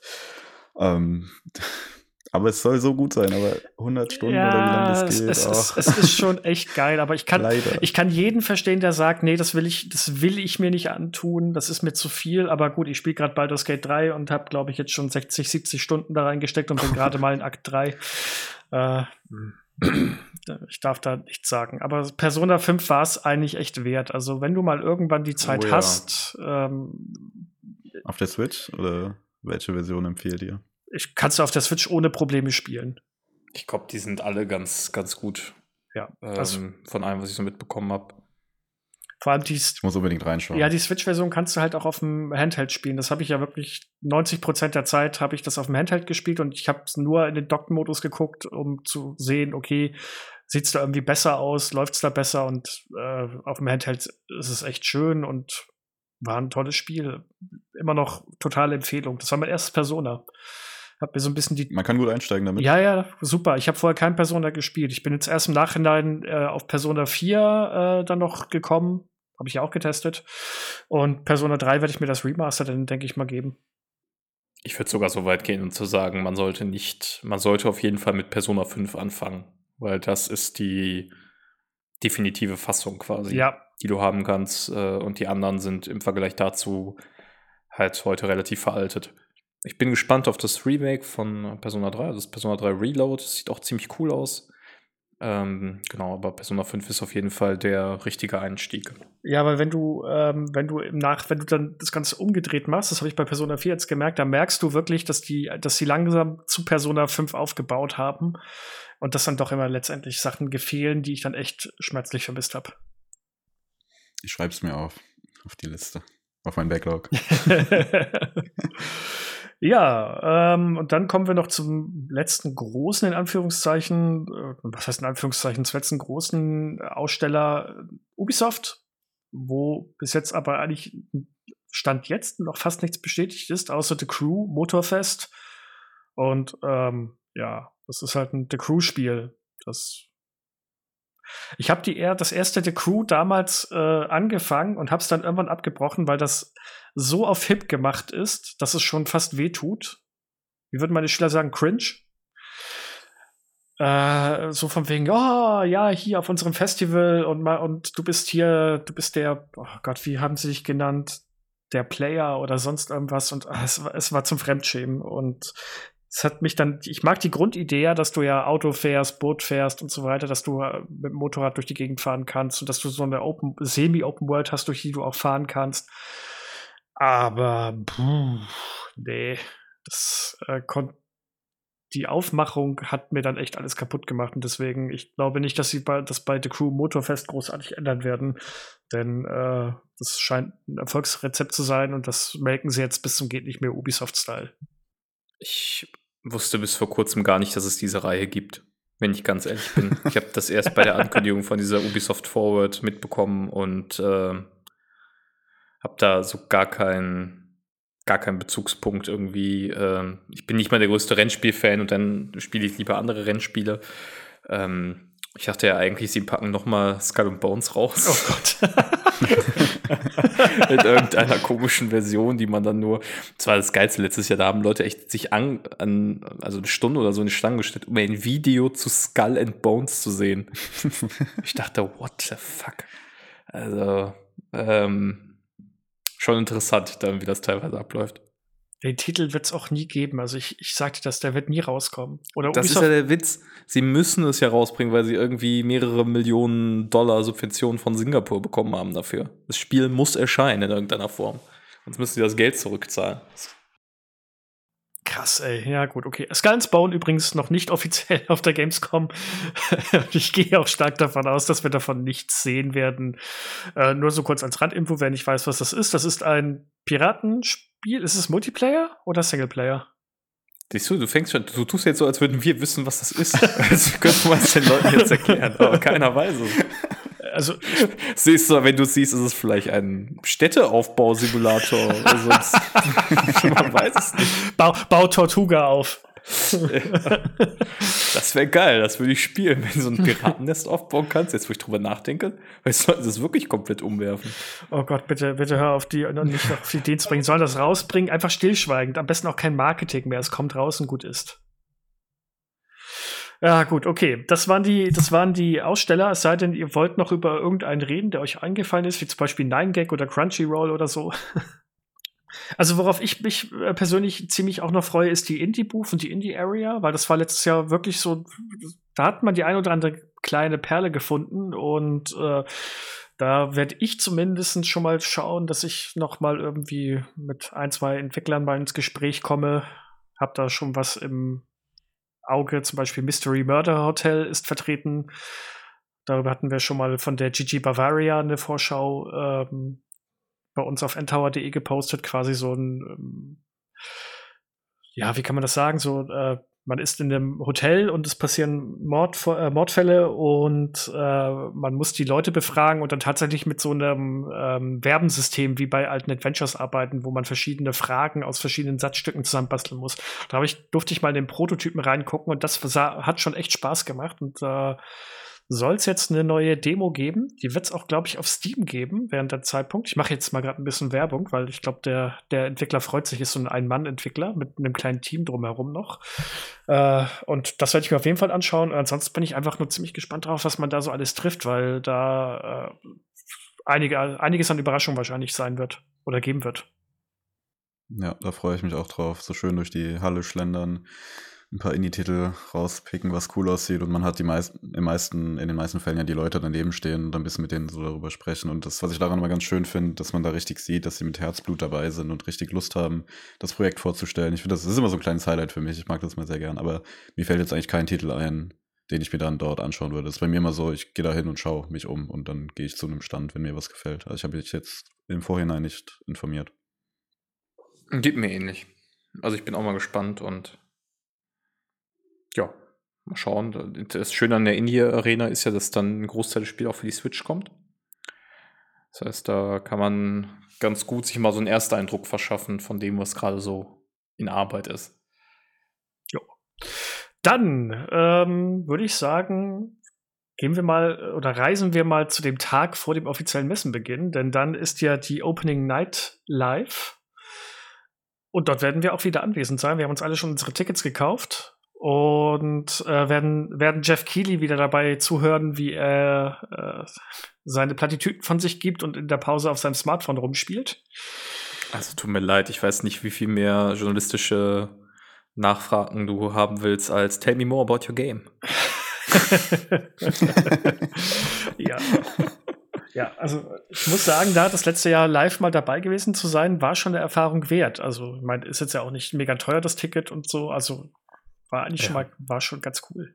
Aber man muss sagen, also ich habe das ja jetzt auch gemacht und Jeff Keighley kriegt ja viel Flack ab immer äh, für seine Art und so und dieses auch sehr dann so hochhypen. Ähm, es ist trotzdem beeindruckend, was er alles auf die Beine gestellt hat. Ne? Man kann es ja im Grunde sagen, die nicht die komplette, aber ein Großteil der, der äh, Gaming-Massenkommunikation, die auch in den Massenmarkt zielt, läuft ja mittlerweile über ihn. Also Opening Night Live, äh, The Game Awards, ähm, das sind ja so die zwei Eckpfeiler, die du mittlerweile hast. Insofern schon eine beachtliche Leistung. Aber ja, die ein oder andere Plattitüde könnte man sich auch sparen. ja, was glaubt ihr denn? Also Adis hat es ja vorhin schon so ein bisschen mit ähm, äh, an, in den Raum geworfen. Was glaubt ihr, was können wir so für Ankündigungen erwarten an der Opening Night Live, von die jetzt wirklich überraschend sind? Wir haben es gerade schon gehört, Stalker könnte vielleicht das Release-Datum bekannt gegeben werden. Das halte ich tatsächlich auch für, äh, für sehr wahrscheinlich, weil, wie, wie wir es schon festgestellt haben, das ist ein europäischer Markt, der sich wahrscheinlich hauptsächlich auf das Spiel freut und dementsprechend wäre die Gamescom dafür ja eigentlich der ideale Platz. Aber was, was könnte man noch so ankündigen? Was könnten uns für Überraschungen erwarten? Skull and Bones vielleicht mal. nee, Spaß. ähm, ich freue mich einfach nur auf diese Veranstaltung. Ich habe gar keine gar keine Erwartung tatsächlich. Ähm, ich lasse mich da einfach sehr gerne überraschen. Vielleicht kriegen wir einen. Ja, Dead Island 2 war letztes Jahr schon eine sehr große Überraschung. Vielleicht kriegen wir am Ende auch noch so einen ähnlichen äh, Banger, der ja auch dann direkt an der Messe vor Ort spielbar war, was ich auch ziemlich krass fand. Aber so große Ankündigungen. Ich lasse mich überraschen. Wie sieht es bei dir aus, Nadis? Ich bin auch so völlig, völlig äh, ja, unvorbereitet oder, oder planlos, was da jetzt so Großartiges angekündigt werden könnte. Also, weil eben schon so viel kommt dieses Jahr. Ich meine, From Software Armored Core äh, haben wir gerade schon genannt. Ähm, ein Elden Ring DLC ist schon angekündigt, ist in Arbeit. Vielleicht gibt es dazu ein Update. Äh, und ansonsten müsste man ja wirklich die, die Großen dann nochmal durchgehen. Wovon hast du länger nichts mehr gehört? Ich meine, was natürlich krass wäre, wäre jetzt so eine Ankündigung wie Dragon Age 4 ähm, was ja seit Ewigkeiten in Entwicklung ist, oder was ist jetzt, GTA 6 ist natürlich jetzt total, das sind jetzt so total utopische Namen, die ich jetzt hier in den Raum werfe. Wahrscheinlich werden es eher so kleinere oder mittelgroße Projekte sein. Aber es ist, fällt sehr schwer, aktuell noch so was richtig zu greifen, wo man sagen kann, ah ja, das, das kommt ja noch und das, da warten wir jetzt schon lange auf ein Update. Die Cloud-Version von Cyberpunk 2077 für die Switch. Mit DLC. Vielleicht, man weiß es nicht. ich ich glaube, dann, dann brennt die Hütte, aber nicht im positiven Sinne. Eigentlich müsste man ja namenstechnisch eher eine Cloud-Version von Final Fantasy VII Remake anbieten. ich warte immer noch drauf. Ja, ja, ich wollte gerade sagen, es ist immer noch verschwendetes Potenzial. Aber wobei, ja, ich glaube, mit Cloud-Version brauchst du den Switch-Spieler nicht mehr kommen. Ich habe mal eine Zeit lang ja öfters mal jedes Cloud-Spiel getestet und die liefen bei mir zumindest immer alle relativ gut und, und problemlos. Und jedes Mal war danach das, äh, nein, das ist, das ist nichts und so weiter. Und wir wollen keine Cloud-Spiele bei uns auf der Konsole, wo ich mir dann mal denke, ja, aber wenn es gar nicht läuft, ja, ich kann schon verstehen, wenn Leute das nicht mögen, weil man kauft sich ja quasi nur eine Lizenz, um das zu spielen. Wobei, wenn man es ganz nüchtern nimmt, heutzutage kaufen wir, wenn wir uns ein Spiel kaufen, allgemein nur eine Lizenz. Ja. Wenn du es digital erwirbst, ja ja, wenn du es dir als Cartridge kaufst und im dümmsten Fall äh, die Server nicht mehr laufen, mit denen du, mit denen du irgendwas authentizieren musst, kannst du auch eine Cartridge haben. Irgendwann läuft sie vielleicht nicht mehr, wenn du Pech hast. Ja, aber das ist ja tatsächlich nicht bei allen Spielen so. Nee, nee, nicht bei also allen, aber. Gerade bei der Switch tatsächlich sehr oft nicht. Also sie sind schon lauffähig, die Dinger, aber ich, klar, ein Problem ist das. Nur ich finde, das ist halt nochmal was anderes. Wenn ich 60 Euro ausgebe für eine Lizenz, um ein Spiel zu streamen, ähm, finde ich relativ hart. Da finde ich so ein Angebot wie den Game Pass attraktiver, wo ich ja. das dann im Angebot selber integriert habe, das zusätzlich zu machen. Also deswegen ist ja auch Stadia einfach baden gegangen. Also ich glaube, die Leute haben gar keinen Bock, 60 Euro zu bezahlen, nur um was zu streamen. Das kann ich auch verstehen. Deswegen, ich würde da niemals Vollpreise verlangen, aber gut, das ist dann schon wieder die Gier hinter dem Ganzen. Weil die meisten Spiele sind schon seit Jahren draußen. Da kannst du mir nicht sagen, dass die Entwickler Entwicklungskosten wieder reinkommen müssen oder so. Aber naja, gut, man kann es dann halt machen. Ich muss aber sagen, mir fällt persönlich auch jetzt kein Titel ein, von dem ich mir denken könnte, oh, was ich ein bisschen hoffe, aber das ist wieder so der, der PC-Spieler in mir, beziehungsweise der Fanboy, dass es ein äh, Lebenszeichen von Vampire the Masquerade Bloodlines 2 gibt. Das ist. Äh, ist das nicht auch für die Switch? Ich überlege gerade, irgendwie klingelt da was. was für, für die Switch? Nein. Oder für Konsolen zumindest irgendwie. Ja, für, für ja, ja, für Kon und Xbox oder so. Ja, ja, für die Konsolen soll es kommen, aber doch nicht für die Switch. Nein, auf keinen Fall. Okay, ja, ich, hab, ich hab, kenne das Spiel nicht. Deswegen. Ja, der Vorgänger ist ja. eines der besten First-Person-Rollenspiele aller Zeiten. Muss man, muss man jetzt hier mal so sagen. Sollte man nachholen, kriegt man heutzutage bei Good Old Games mit dem Fan-Patch, den die Community entwickelt hat, äh, super Spielerlebnis. Aber gut, genug Werbung. Das ist so das, worauf ich so ein bisschen hoffe an äh, Ankündigung. Ich meine, vielleicht haut Sony ja was raus. Mal komplett neu. Also der PlayStation Showcase war ja wirklich sehr ernüchternd. Äh, sie haben jetzt Spider-Man in der Pipeline und danach ist aber erstmal Sense, ne? Also so was richtig Großes haben sie jetzt, glaube ich, nicht mehr auf dem Tacho. Wenn ich jetzt mal Final Fantasy VII Teil 2 rausnehme, das ist ja quasi Drittanbieter äh, von, den von den PlayStation Studios, hörst du ja sonst nichts. Aber ich glaube, das ist, wenn sie schon nicht auf der Messe sind, werden die bestimmt nicht auf der Opening Night Live irgendwie groß vertreten sein. Glaube ich auch nicht. Vielleicht gibt es ja die, es gab ja das Gerücht zum Oblivion Remake. Vielleicht gibt es da, gibt's dazu ja Stimmt. Ah, vor allem, ja. Fällt mir gerade ein. Vor allem, das wurde bekannt gemacht und einen Tag später oder so hat der Xbox UK-Account auf, auf Twitter, ich weigere mich es X zu nennen, ich nenne es immer noch Twitter, einfach aus dem Nichts so ein Meme aus Oblivion gepostet. Ähm, diesen, diesen, nervigen Jungen, oder? War das das oder irgendwas anderes? Nee, das war was, das war was anderes. Ich hab das auch gesehen. Nee, da ging es irgendwie um eine Wache, die einen, glaube ich, beim Stehlen, Stielen erwischt oder so. Ich weiß nicht mehr was. Also das hatte auch nochmal irgendwie einen Bezugsrahmen, den ich nicht ganz gecheckt habe. Ähm, aber das war auch so, dass ich dachte, ui. Aber ja, stimmt, das, das könnten sie tatsächlich äh, zeigen. Und ich glaube, das. Vielleicht hören wir auch was vom Gothic 1 Remake. Wäre auch mal wieder an der Zeit, dass man davon irgendwie ein Lebenszeichen hört. Oder neues Darksiders. Wobei THQ Nordic geht es halt Zeit nicht so gut. Also ich glaube, da kommt nichts. Neues Darksiders wäre auch. Also es ist doch schon seit Jahren irgendwie gemunkelt, dass da was kommen soll. Da kommt nie was. Ja, nach Darksiders 3 ist es sehr still geworden, wobei ich sagen muss, mir hat, mir hat es Spaß gemacht. Ich habe immer noch die Hoffnung, dass das Darksiders 4 kommt und dass es dann endlich abgeschlossen ist. Aber ja, mal gucken. Ja, gut. Dann würde ich sagen, machen wir mal die Rausschmeißer so langsam. Also jetzt nicht vom Podcast, sondern und für uns. Worauf freut ihr euch am meisten an der, auf der Gamescom? Micha. Auch. Ja, ich habe ja eingangs schon gesagt, so die, das Line-Up, was man so spielen kann, was bestätigt ist, überzeugt mich alles. Also, es gibt jetzt keinen Titel, wo ich sage, freue ich mich extrem drauf. Aber ich glaube, hoch dabei ist dieses neue Dragon Quest Action Adventure. Äh, Würde ich super gerne reinschauen. Dann Star Ocean. Mega, mega Bock drauf. Und natürlich äh, irgendwie Armored Core 6, obwohl ich ähm, keinen Titel gespielt habe. Ich, hab, ich will mir das anschauen. Ich will wissen, wie das, äh, wie das aussieht. Ähm, und sonst das Schlusslicht Stalker 2. Würde ich gern, gern, gern was sehen. Adis. Ja. ja, im Grunde ähnlich, ne? Also die Sachen, die wir besprochen haben, da hat sich das schon durchklingen lassen. Prince of Persia, Star Ocean, Sonic Superstars, ähm, das Dragon Quest Spiel reizt mich tatsächlich auch, das Adventures of Die. Das würde ich mir dann beim Xbox-Stand mal äh, geben, wenn es hinhaut. Ähm, und ansonsten, ich habe so das Gefühl, es wird eine Gamescom, wo es einfach viele coole Games geben wird, aber keins, wo wo ich irgendwie so weggeflasht bin danach oder was mich komplett umhaut, ähm, sondern eher so gutes Niveau, gute Qualität, viele Optionen. Ähm, vielleicht gibt es ja auch irgendwie so noch so Überraschungen. Also letztes Jahr hatte ich jetzt, bevor das rauskam, auf der Gamescom auch noch nicht Lies of P so auf dem Schirm. Ähm, ne, vielleicht sowas in die, in die Stoßrichtung finde ich ganz interessant. Also ja, das wären so meine äh, Favoriten, auf die ich mich freue.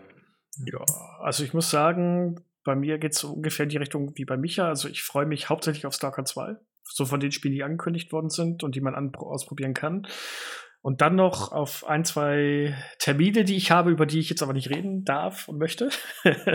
aber ich darf mir, äh, darf mir was zu dem Rollenspiel angucken, auf das ich schon ganz heiß bin. Und äh, haltet die Augen offen. Wir werden alle zu unseren Terminen, die wir haben, äh, Vorschauen schreiben, einen kleinen Bericht oder dergleichen. Also da könnt ihr schon gespannt sein. Da, unsere Terminkalender sind auch sehr voll. Das heißt, auf der, in der Gamescom-Woche wird einiges erscheinen. Und ich sehe das schon kommen. Wir hocken dann in unserem Hotelzimmer, alle um diesen einen kleinen äh, Tisch äh, verteilt und äh, tippen da unsere Berichte runter. Und die armen Lektoren, die noch nicht, die nicht auf der Gamescom sind, müssen sich das dann alles in der schnell durchlesen.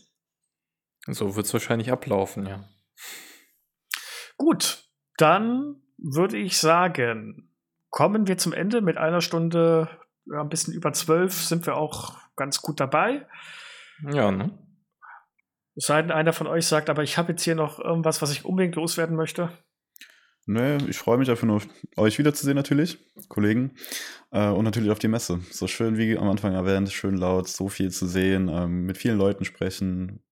Mal gucken, was da passiert. Vielleicht wird wieder ein Wrestlingring aufgestellt. Vielleicht als Überraschung. Obwohl es kommt kein Wrestling-Spiel, gell? Das fand ich auch so, so große Sachen halt, wo man durch die Hallen geht und dann fast schon erschlagen wird. Ich habe da Bock drauf. Aber ich weiß auch, die Woche danach wird wieder Horror. Wieder irgendwie komplett ausgelaugt und fertig. Tausend Sachen tippen. Ja. Vor allem, ich habe da noch so ein richtig kurzes Zeitfenster. Ich habe am Freitag fahre ich nach Hause gegen Nachmittag, bin dann abends da und am ähm, Mittwoch, folgende Woche fahren wir schon auf Festival. Also von daher, da muss schnell gehen. Aber gut. Oh je. ja, mein Gott. Das wirst du wohl hinkriegen. ja, ja, ja, das geht auf jeden Fall. Aber ja. No rest for the wicked. Und in diesem Sinne, ähm, danke, dass ihr bis hier zugehört habt. Ich hoffe, es hat euch Spaß gemacht, drei äh, Redakteuren beim Palavern zuzuhören. Vielleicht sehen wir ja den einen oder anderen von euch auf der Messe. Ich so ich zumindest werde im Endtower Merch, also T-Shirt und dergleichen rumlaufen und äh, für den unwahrscheinlichen Fall der Fälle, dass ihr mich seht äh, und mal kurz Hallo sagen wollt, immer gerne. Ansonsten war es das jetzt erstmal. Ich denke mal, die nächste Woche wird keine Folge von uns kommen. Es ist auf jeden Fall keine geplant. Artis schüttelt den Kopf. Dennis und Felix machen eh gerade ihre Sommerpause und danach ist die Gamescom und wir sehen uns dann erst Anfang September wieder. Wahrscheinlich mit einem Gamescom-Bericht. Wahrscheinlich. Würde sich ja anbieten. Ja. Das habe ich jetzt, sage ich jetzt einfach mal so ins Blaue hinein. Hätte ich jetzt auch gesagt, dass man das alles mal so ein bisschen bespricht und nach, nach äh, quatscht und so weiter. Hätte ich jetzt auch gesagt. Hätte ich Bock drauf. Ja, klingt gut. Bis dahin könnt ihr uns, wenn euch die Folge gefallen hat oder uns allgemein eu unsere Arbeit euch gefällt, könnt ihr uns gerne bei den üblichen Verdächtigen Spotify, iTunes und Co. eine gute Bewertung dalassen. Ähm, erzählt euren Bekannten, eurer Familie, den Kindergartenkindern eurer, eurer Kinder, wem auch immer, dass es uns gibt.